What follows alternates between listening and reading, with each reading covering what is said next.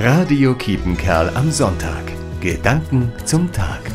Mein Bruder und seine Familie sind ein paar Tage zu Besuch im Münsterland. An einem Sonntag, Anfang Januar, wollen sie nach dem Gottesdienst wieder los Richtung München. Aber am Morgen ist das zehn Jahre alte Auto weggeklaut vom Parkplatz zwischen Kirche und Pfarrhaus im beschaulichen Nottuln.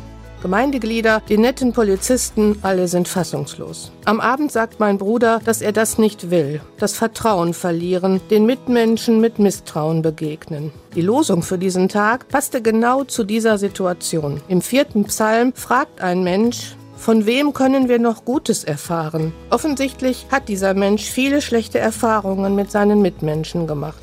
Sein Trost ist, du allein, Herr, sorgst dafür, dass ich hier sicher wohnen kann. Das möchte ich, das Vertrauen nicht verlieren. In Gott, aber doch auch in meine Mitmenschen, von denen ich in der Mehrzahl viel Gutes erfahre.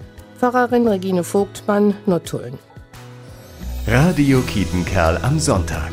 Gedanken zum Tag.